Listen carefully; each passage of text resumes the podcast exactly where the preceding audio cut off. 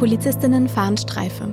Gerade noch sehen sie, wie ihre Kollegen einen Wagen kontrollieren. Im nächsten Moment fallen Schüsse. Die Polizistinnen packt die Todesangst und statt ihren Kollegen zu helfen, fliehen sie. Was passiert mit uns, wenn wir so heftige Angst empfinden? Können wir lernen, damit umzugehen? Hi und herzlich willkommen zu Der Fall, dem Kriminalpodcast von Funk. Hier sprechen wir über die Kriminalfälle aus der Reihe Der Fall, die ihr vielleicht schon von YouTube kennt. Uns interessieren die psychologischen Fragen, die dahinter stecken. Warum handeln Menschen, wie sie handeln? Und was erzählen uns Kriminalfälle darüber, wie Menschen denken? Wir wollen wissen, was hinter dem Fall steckt. Wenn euch der Podcast gefällt, lasst uns doch gerne mal eine Bewertung da, darüber würden wir uns total freuen. Heute reden wir über Todesangst im Dienst und darüber, was die Angst mit uns macht und wie unterschiedliche Menschen mit dieser umgehen. Ganz genau. Und du wirst ja später auch noch ein bisschen von deiner Arbeit erzählen und wie das eigentlich mit der Angst bei Psychopathen funktioniert. Denn bei denen ist das ja ganz anders als bei den meisten von uns. Der Fall, über den wir heute reden, beginnt in einer Nacht im Mai 2020. Es ist kurz vor Mitternacht und die beiden Polizistinnen Patricia B. und Nadine A. fahren Streife. Alles ganz normal. Dann kommen die beiden aber an einer Kontrolle vorbei, die zwei ihrer Kollegen gerade durchführen. Die beiden Polizistinnen fahren erstmal weiter, doch eine von ihnen sieht durch die Heckscheibe, dass die Kontrolle hinter ihnen eskaliert. Der Kontrollierte wird nämlich handgreiflich. Patricia B. und Nadine A. stürmen aus ihrem Wagen, doch plötzlich fallen Dutzende Schüsse. Der kontrollierte Mann hat nämlich das Feuer eröffnet. Die Polizistinnen packt die Todesangst und sie rennen weg. Die beiden fliehen bis ans Ende der Straße und halten dort ein Auto an und fordern die Fahrerin auf, sie mitzunehmen. Sie dachten nämlich in einen Hinterhalt geraten zu sein. Aus dem Auto rufen sie die Leitstelle an. Auf deren Aufforderung kehren sie dann nach zwei Minuten Fahrzeit zum Tatort zurück. Dort sehen sie, der Schütze ist geflohen und einer ihrer Kollegen wurde angeschossen, aber dank seiner schusssicheren Weste nicht ernsthaft verletzt. Wegen ihrer Flucht werden Nadine A. und Patricia B. von der Staatsanwaltschaft angeklagt. Wegen gemeinschaftlicher versuchter gefährlicher Körperverletzung im Amt durch Unterlassen. Laut der Anklage haben die beiden durch ihr Weglaufen die sogenannte Garantenpflicht verletzt. PolizistInnen müssen in Gefahrenlagen helfen, zumindest mehr als zu Otto Normalos. Nadine A. und Patricia B., so die Anklage, hätten willentlich in Kauf genommen, dass ihre Kollegen schwer verletzt würden. Statt wegzulaufen, hätten sie laut der Anklage das Feuer auf den Schützen erwidern oder Warnschüsse abgeben können. Wenigstens hätten sie aber in Deckung gehen und Verstärkung rufen sollen. Ihr beschossener Kollege sagt zwar, dass er den beiden keinen Vorwurf macht. Nadine A. und Patricia B. seien selbst in Gefahr gewesen. Der Täter habe mindestens einen Schuss in ihre Richtung abgegeben. Ihm tue es leid, dass die beiden in dieser Situation gewesen seien. Sein Kollege sagt aus, dass wenn Nadine A. und Patricia B. Warnschüsse abgegeben hätten, sie auch ihn oder seinen Kollegen hätten treffen können. Trotzdem verurteilt das Amtsgericht Schwelm die beiden zu einem Jahr Freiheitsstrafe auf Bewährung, was den Entzug ihres Beamtenstatus bedeutet hätte. Die beiden gehen dann aber in Berufung und tatsächlich kommt das Landgericht Hagen dann auch zu einem milderen Urteil. Vier Monate auf Bewährung. Damit können die beiden dann zwar Polizistinnen bleiben, allerdings wurde mittlerweile von der zuständigen Polizeibehörde ein Disziplinarverfahren aufgenommen. Wie lange das dauert und was dabei rauskommt, ist aber noch ungewiss. Noch mehr über diesen Fall erfahrt ihr in unserer YouTube-Folge. Uns interessiert heute vor allem, was mit uns passiert, wenn wir so heftige Angst empfinden. Kann man lernen, mit gefährlichen Situationen, die uns ja allen passieren können, umzugehen? Wir freuen uns, dass ihr heute mit dabei seid. Ihr hört einen Podcast von Funk. Die Situation, in der die beiden Polizistinnen da waren, ist ja schon echt eine extreme. Also es ist Nacht, man denkt, man sei ganz normal auf Streife und fährt an den Kollegen vorbei und auf einmal schießt da jemand um sich. Einer der beiden Kollegen sagt später auch, dass ja auch in die Richtung von Nadine A. und Patricia B. geschossen wurde. Im Prozess verteidigen sich die beiden damit, unter Todesangst gestanden zu haben. Sie hätten nicht gewusst, woher die Schüsse kamen und wie viele Schützen es überhaupt gäbe. Vor Gericht sagt Patricia B., ich wusste nicht, wer, warum und wie viele. In mir schaltete alles auf Überleben. Die meisten Menschen werden glücklicherweise niemals in einer solchen Situation sein. Und man kann sich nicht wirklich vorstellen, wie das wäre, wenn man eine wirklich lebensgefährliche Situation nicht schon mal erlebt hat. Es gibt für solche Situationen einen evolutionären Mechanismus, der nicht nur bei Menschen aktiv wird, sondern auch bei Tieren. Wir reagieren in Gefahrensituationen ganz automatisch und super schnell, indem wir entweder fliehen oder kämpfen oder erstarren. Und diese Notfallreaktion hat sich evolutionär durchgesetzt, weil sie die Wahrscheinlichkeit erhöht, dass jemand in einer gefährlichen Situation überleben kann. Und eine Person, die eine lebensgefährliche Situation überlebt, kann dadurch sich fortpflanzen anschließend, ihre Gene in die nächste Generation tragen und im Prinzip ist das der Hintergrund, warum sich dieser superschnelle und wichtige Mechanismus durchgesetzt hat. Und der macht ganz, ganz vieles in unserer Psyche und in unserem Körper.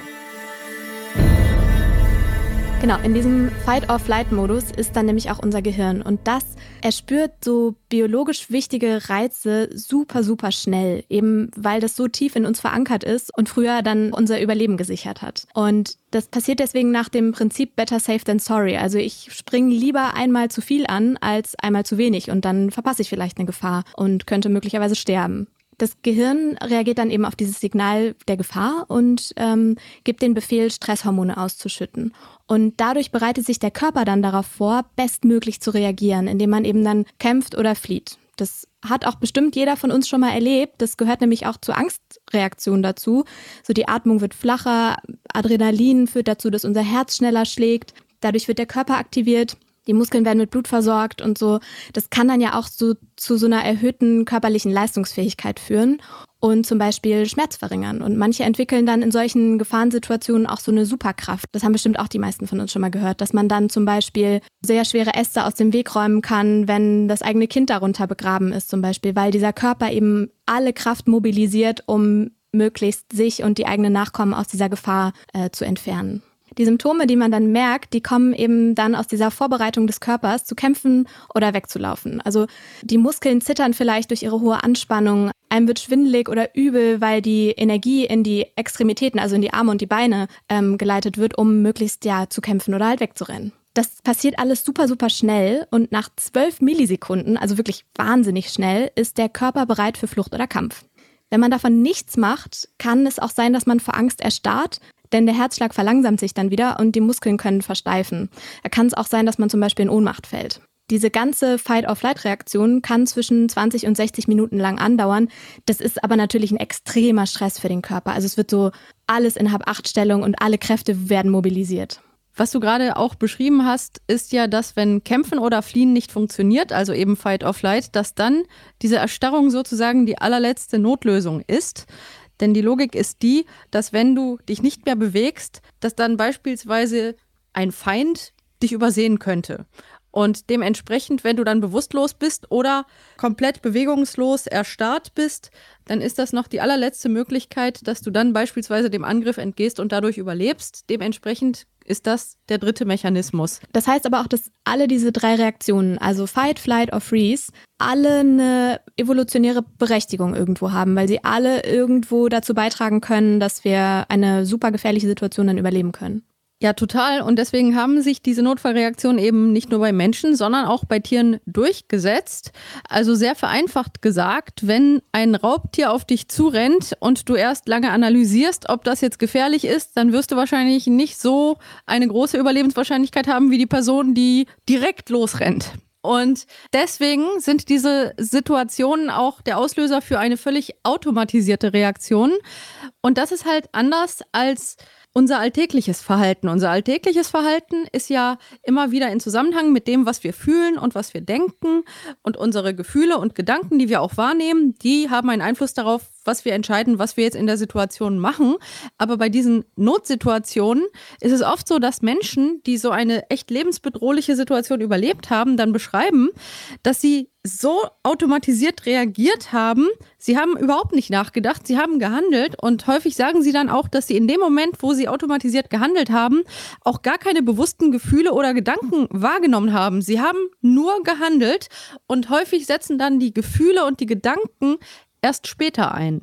Ja, ich habe tatsächlich auch selber schon mal so eine ähnliche Situation erlebt. Also nicht wie die beiden Polizistinnen Schusswechsel, aber ich war mal bei einem Hausbrand dabei und es ist wirklich echt krass, wie sehr man da auf so ja Autopilot funktioniert. Also mein bewusstes Handeln hat er erst viel, viel später eingesetzt, nämlich als ich aus dem brennenden Haus und damit auch aus der Gefahrensituation schon längst wieder raus war. Aber bis zu diesem Punkt war ich ja wirklich komplett instinktgesteuert. Ja, und entsprechend kann man sich jetzt auch vorstellen, dass es natürlich nicht vorhersehbar ist, wie ein Mensch in so einer Situation reagiert, weil das eben derartig automatisiert abläuft und Überlebensmechanismen halt genau das sind, nämlich automatisierte und unbewusste Überlebensmechanismen. Und dementsprechend kann man eigentlich kaum vorhersagen, wie eine Person dann genau in so einer Situation reagieren wird. Und viele von uns werden das glücklicherweise nie erfahren, wenn wir gar nicht erst in eine so bedrohliche Situation geraten. Ja, man denkt irgendwie immer, man könnte dann so rational handeln, aber was dann tatsächlich in uns passiert, ist ja einfach super ja, ursprünglich und äh, ganz, ganz tief in uns verankert. Also wir alle unterscheiden uns natürlich darin, ob wir jetzt eher risikofreudig oder risikoscheu sind.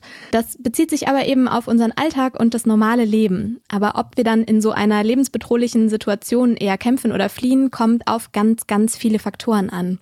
Was ist das für eine Bedrohung? Haben wir vielleicht schon eine persönliche Geschichte damit? Wie nehme ich selber die Situation wahr? Was steht für mich auf dem Spiel? Habe ich sowas schon mal erlebt? All das sind Faktoren, die unsere Reaktion mit beeinflussen. Und das passiert dann eben auch, haben wir ja gerade schon gesagt, so schnell, dass auch jemand, der sich sonst vielleicht eher als kämpferischen Macher sieht, äh, dann möglicherweise das Gegenteil tut und flieht. Oder dass auch jemand, der eher im normalen Leben schüchtern und zurückhaltend ist, in einer Gefahrensituation plötzlich die Initiative ergreift. Auch eine der beiden Polizistinnen sagt später, sie habe erst menschlich gehandelt und dann später erst wieder als Polizistin, sonst sei sie immer sehr handlungssicher gewesen. Jetzt stellt sich natürlich, so menschlich das alles ist, trotzdem die Frage, naja, Polizistinnen können immer wieder in solche Situationen kommen. Kann man den Umgang mit dieser Todesangst also irgendwie lernen, um dann eben in Gefahrensituationen eben nicht zu fliehen? Das kann man in Studien quasi überhaupt nicht untersuchen, denn so eine Situation experimentell herbeizuführen wäre natürlich äußerst unethisch. Das darf man einfach nicht tun. Und die Umsetzung wäre, selbst wenn man die Ethik ausklammern würde, äußerst schwierig. Ja, und das ist ja auch ein Reflex, der einfach extrem tief in uns drinnen sitzt. Also das irgendwie dem Gehirn abzutrainieren, stelle ich mir extrem schwierig vor. Ja, gerade weil das halt evolutionär so tief in uns verankert ist, ist das wirklich etwas, was man kaum trainieren kann, weil in dem Moment, wo dieser Notfallmechanismus einsetzt, ist alles, was du bewusst vorher geplant hast, weg. Und es erhöht vielleicht die Wahrscheinlichkeit, dass du, wenn du ein paar Mal eine ähnliche Situation hattest, möglicherweise auf diese Handlungskompetenz zugreifen kannst, aber diese wirklich letztendliche Sicherheit, ob dein Gehirn nicht trotzdem den automatisierten Mechanismus, zum Beispiel zu fliehen, abspult, die kannst du halt nicht haben. Und das macht ja auch Sinn, denn letztendlich tut das Gehirn einfach automatisch das, was in dem Moment dein Überleben sichert. Und das ist halt keine bewusste Entscheidung, denn es geht ja schließlich um alles, um deine Existenz. Ja, man muss ja auch diese echte, also wirklich in der Realität begründete Todesangst abgrenzen von einer extremen Angst, die man vielleicht auch in Panikattacken oder in Angststörungen empfinden kann. Das kennen sicherlich auch einige. Diese Angst kann ja extrem werden, aber die kann man dann durchaus mit Hilfe von Therapie ja in den Griff bekommen, in denen man dann zum Beispiel mit Angstsituationen konfrontiert wird. Bei echten gefährlichen Situationen, in denen es dann wirklich um Leben und Tod geht, ist das aber ja nicht so einfach, denn da kommt die Angst ja nicht durch die Psyche, sondern tatsächlich durch die Realität. Realität. Genau, in solchen Situationen ist die Angst tatsächlich auch evolutionär gesehen adaptiv, also angemessen und wird nicht, wie zum Beispiel bei Angststörungen, als maladaptiv, also unangemessen bezeichnet. Und bei Angststörungen kann man tatsächlich diese Angst, die aber keine Berechtigung in der Realität hat, weil gar keine reale Gefahr vorhanden ist, die kann man abtrainieren. Und in der therapeutischen Behandlung von Angsterkrankungen geht man dazu immer wieder beispielsweise in die angstauslösende Situation rein damit die Person dann dadurch lernt, dass in dieser Situation keine reale Gefahr vorhanden ist und auch lernt, dass die Angst sich abbaut. Die Person muss aber zunächst einmal die unangenehme Situation aushalten, also wirklich diese Angst, die natürlich sehr, sehr unangenehm ist, aushalten, bis sie dann nach einer Weile merkt, dass die Angst runtergeht, weil sie eben kognitiv damit arbeiten kann, sich immer wieder zu vergegenwärtigen, dass es keine reale Grundlage gibt für die Angst und sie kann auch beispielsweise lernen, Entspannungstechniken einzusetzen, um ihre Angst in so einer Situation runter zu regulieren. Während meines Abis und meiner Studierendenzeit hatte ich einen Nebenjob bei einem niedergelassenen psychologischen Psychotherapeuten, der unter anderem Menschen behandelt hat, die an Agoraphobie litten. Das bedeutet, diese Menschen hatten ganz starke Angst, wenn Sie beispielsweise an öffentlichen Plätzen waren oder in Menschenmengen oder beides. Einige von Ihnen hatten auch Probleme, irgendwelche Reisen zurückzulegen. Und im Rahmen dieses Nebenjobs hatte ich dann die Aufgabe, mit diesen Personen die praktischen Übungen zu machen. Dazu gehörte also, dass diejenigen dann üben sollten, aus ihrer Wohnung heraus auf die Straße zu gehen, dann ein Stück die Straße runter zu gehen, zum nächsten Platz zu gehen, irgendwann auch in Geschäfte hineinzugehen. Und diese Desensibilisierungsübung in deren Wohnumgebung, das war halt der Part, den ich dann bei diesem Nebenjob gemacht habe. Und das war eben auch sehr wichtig, weil diese Personen dadurch immer wieder die Erfahrung gemacht haben, dass ja wirklich keine Gefahr besteht, keine reale, und dass ihre Angst dann auch nach einem Anstieg langsam wieder runterging. Darum ging es bei diesen Übungen. Und das war wirklich sehr, sehr eindrücklich auch für mich. Das geht aber ja nur, wieso wie du das beschrieben hast, wenn man wirklich auch Situationen halt hat, in denen es keine echte Gefahr gibt. Genau. Und das ist halt der entscheidende Unterschied zwischen dem Umgang mit wirklich realer Lebensgefahr zu Menschen, die eine Angststörung haben, wo aber tatsächlich die Grundlage für die Angst nicht eine wirkliche Gefahr ist. Da ist es natürlich möglich, das kognitiv und emotional dann zu verändern. Und der Unterschied ist, bei der realen Lebensgefahr kannst du natürlich diesen Ansatz so nicht verfolgen, weil du hast ja die reale Gefahr. Du kannst ja wirklich sterben. Und dementsprechend ist das natürlich etwas völlig anderes. In der Polizeiausbildung versucht man natürlich trotzdem auch mithilfe von Trainings dafür zu sorgen, dass PolizistInnen eben nicht von der Angst überwältigt werden, weil man das dann im Berufsleben ja nicht verhindern kann, dass man solchen Situationen eben dann trotzdem ausgesetzt wird. In der Ausbildung werden gefährliche Situationen dann auch mithilfe von super aufwendigen Simulationen geübt. Damit sollen die angehenden PolizistInnen dann eben angemessen darauf vorbereitet werden, was sie in der realen Welt dann erwarten kann. Anders als bei zivilen Versuchspersonen in Studien versucht man in der Polizeiausbildung natürlich trotzdem, so eine Situation zu simulieren und die Person darauf vorzubereiten, dass sie vielleicht in ihrer Dienstkarriere in so eine Lebensgefahr geraten und ihnen dabei zu helfen, sich darauf vorzubereiten, wie sie dann reagieren sollten und könnten. Aber trotzdem weiß man in Übungssituationen natürlich niemals, wie es wirklich ist. Für die YouTube-Folge haben wir darüber mal mit dem Polizeiausbilder Gerhard Wolf gesprochen. Der trainiert angehende PolizistInnen in Nordrhein-Westfalen und hat zu dieser Frage eine ziemlich klare Meinung. Training ist halt äh, Simulation. Also wir versuchen, äh, möglichst viel Grundlagen zu schaffen, damit die Kolleginnen und Kollegen auf ganz viel vorbereitet sind. Äh, aber Todesangst, äh, das können wir nicht simulieren, das äh, geht nicht. Ich glaube, da sind Grenzen. Auf der Straße, da schreiben die Bürgerinnen und Bürger das Drehbuch und dann muss man sich dem stellen, was einen erwartet und was einen vielleicht dann auch im Einsatz in dem Moment sehr fordert oder vielleicht sogar überfordert. Das ist ja genau, was wir gerade besprochen haben dass egal wie viel Übung du investierst, du niemals die letzte Gewissheit haben wirst, wie du in so einer Situation reagierst. Das ist ja offensichtlich dann auch denjenigen klar, die die Ausbildung auch konzipieren und durchführen.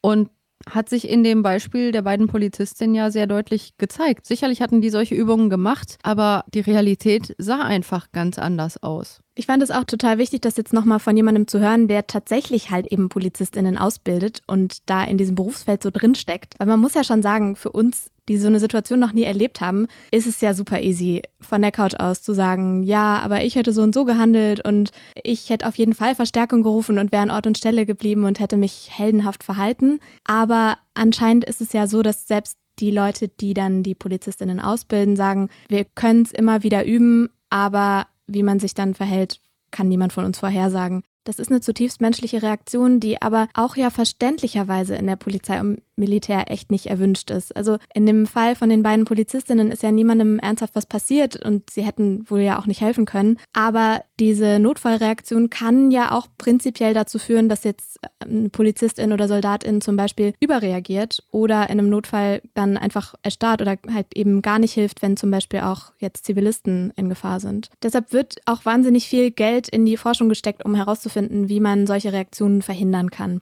Es gibt zum Beispiel Hinweise, dass man eben üben soll, sich Situationen bewusst zu machen, um die eigene Panik wieder zu kontrollieren und diese rationalen Hirnregionen dann auch wieder zu aktivieren, also wieder zu so einem bewussten Denken zu kommen. Indem ich mir jetzt dann versuche zu vergegenwärtigen, im Fall der Polizistinnen, wo kommen die Schüsse her, wo ist es sicher, was kann ich tun.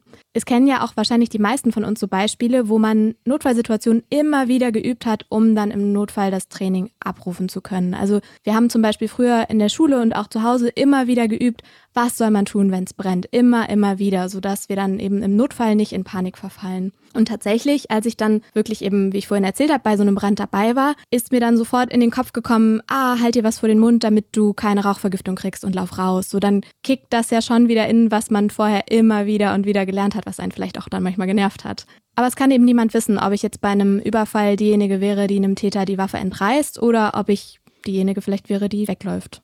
Ja, ich finde das ganz interessant, dass in deiner persönlichen Geschichte mit dem Brand du ja sowohl berichtest, dass du ganz automatisiert reagiert hast, aber gleichzeitig diese automatisierte Reaktion aber ja von etwas geprägt war, was du vorher immer wieder gelernt hast. Du hattest also ein Konzept, eine gewisse Handlungskompetenz, wie du in so einer Notsituation reagieren könntest und offenbar in deinem Beispiel hat dann das, was du gelernt hast, sich mit dieser automatisierten Reaktion dann verknüpft und somit hast du genau automatisch das Richtige getan.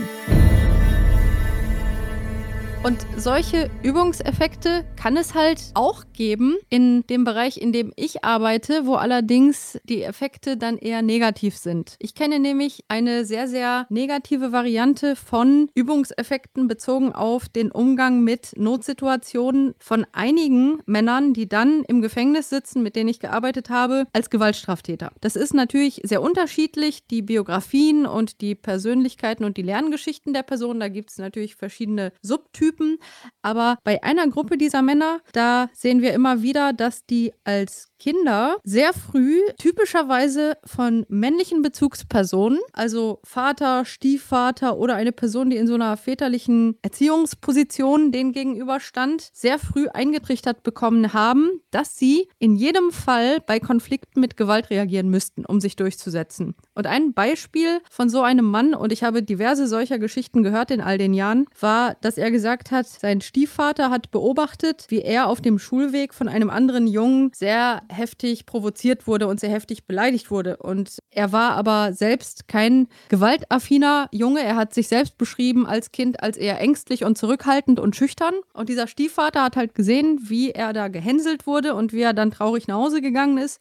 Und dann hat der Stiefvater auf ihn gewartet im Flur und hat gesagt, pass mal auf, Junge, du lässt nicht zu, dass diese Kinder dich und deine Familie beleidigen. Du gehst jetzt raus und du haust diesem Jungen in die Fresse. Und wenn du das nicht jetzt tust, dann werde ich dich verprügeln, bis du das kannst. Und dieser Junge im Grundschulalter hatte so eine Angst, also der Gewaltstraftäter, der das berichtet hat, hat gesagt, er hatte so eine furchtbare Angst, aber er wusste, dass das dieser Stiefvater so ernst meint und er hatte gesagt, er hatte keine Wahl in der Situation.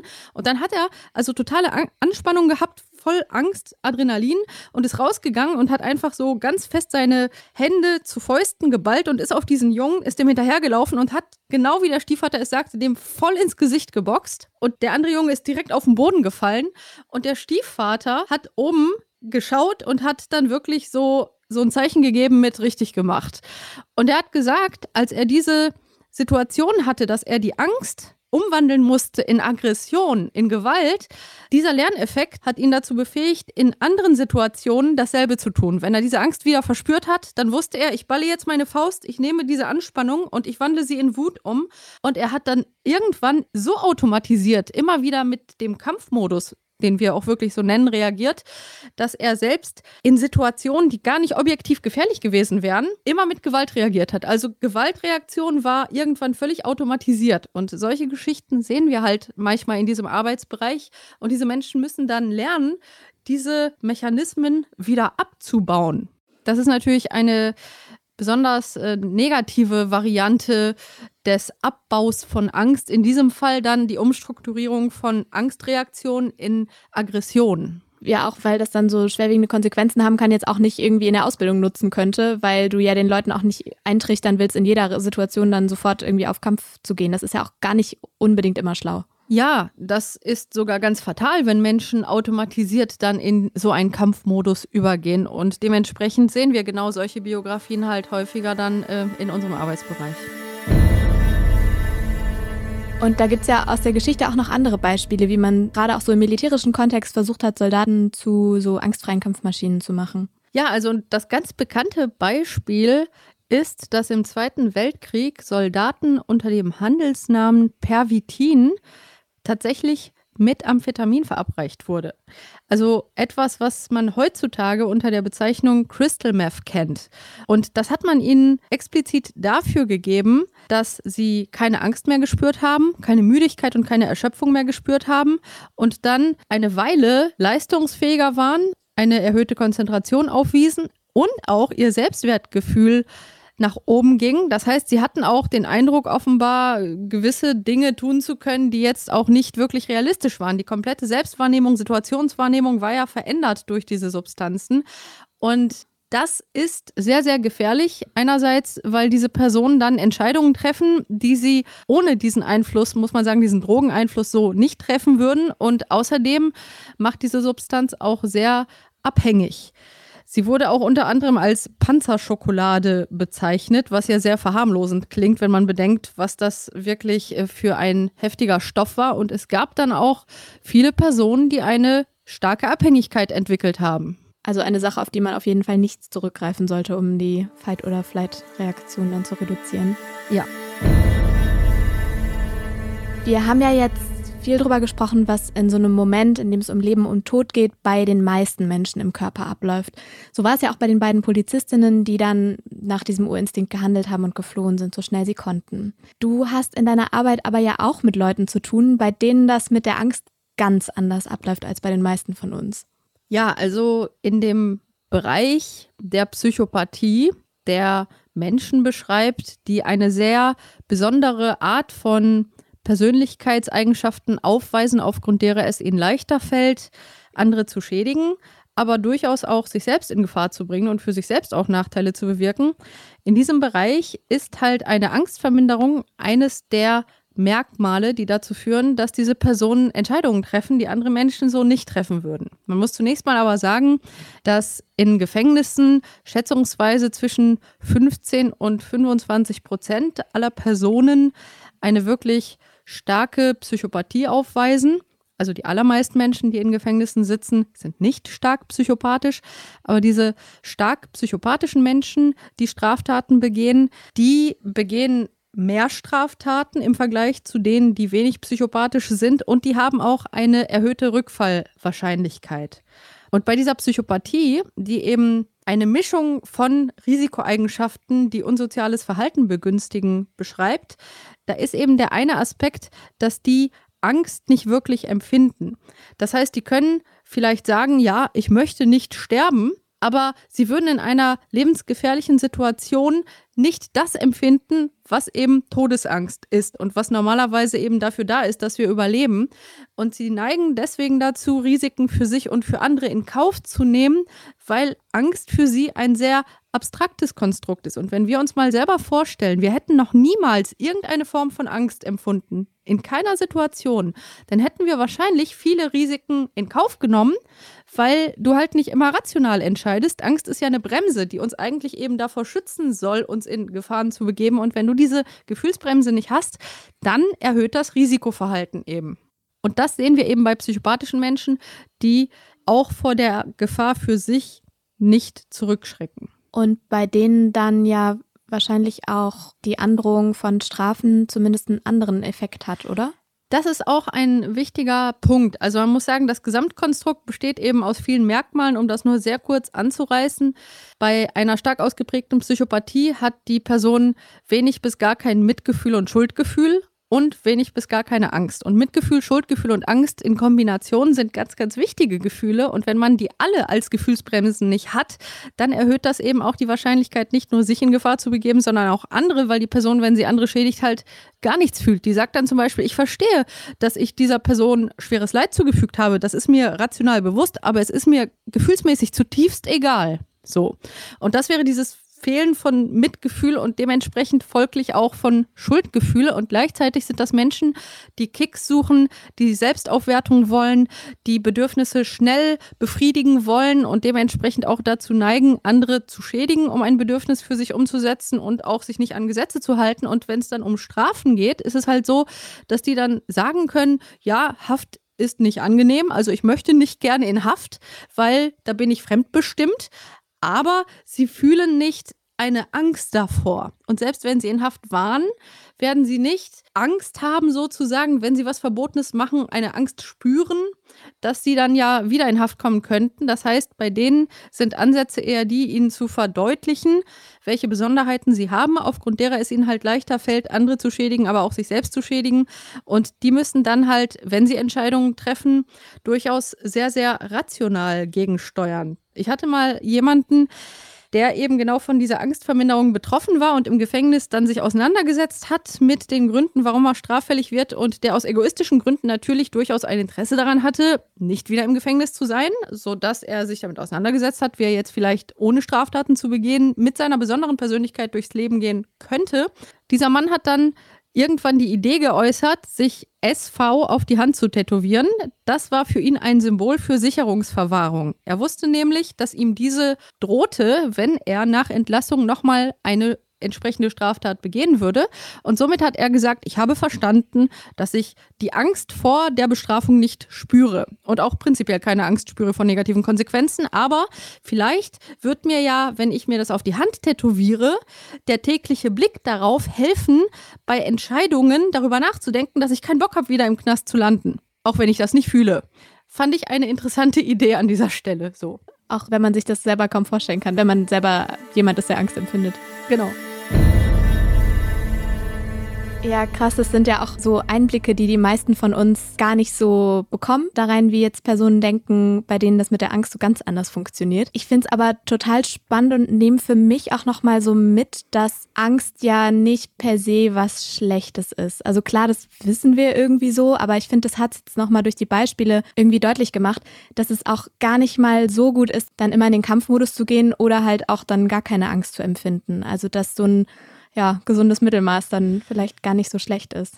Genau, was du sagst. Ich finde, zwischen den Extrembeispielen Angststörungen, wo zu viel Angst vorhanden ist, wo gar keine Gefahr ist, aber andererseits Menschen mit einem erhöhten Psychopathiewert, die gar keine Angst empfinden, wo es besser wäre, Angst zu empfinden, sehen wir halt genau das, dass es Sinn macht, dass die allermeisten von uns in angemessenen Situationen Angst empfinden und deswegen auch auf Gefahren richtig reagieren können. Und entsprechend sehen wir halt, dass auch Menschen im Polizeidienst genau das sind. Menschen mit menschlichen Reaktionen. Und dann kann es halt auch trotz entsprechendem Training passieren, dass mal dann der vielleicht unerwünschte Mechanismus anschlägt und man dann doch wegläuft. Und wenn ihr bis hierhin gehört habt und euch der Podcast gefällt, lasst uns doch gerne mal eine Bewertung da. Darüber würden wir uns total freuen. In der nächsten Folge sprechen wir über den Fall einer falschen Ärztin, die als Anästhesistin sogar im OP gearbeitet hat. Ihre Selbstüberschätzung hatte für mehrere Menschen tödliche Folgen. Ja, spannendes Thema auf jeden Fall. Dann freue ich mich umso mehr auf die nächste Folge. Für heute war es das erstmal. Tschüss und bis zum nächsten Mal. Tschüss.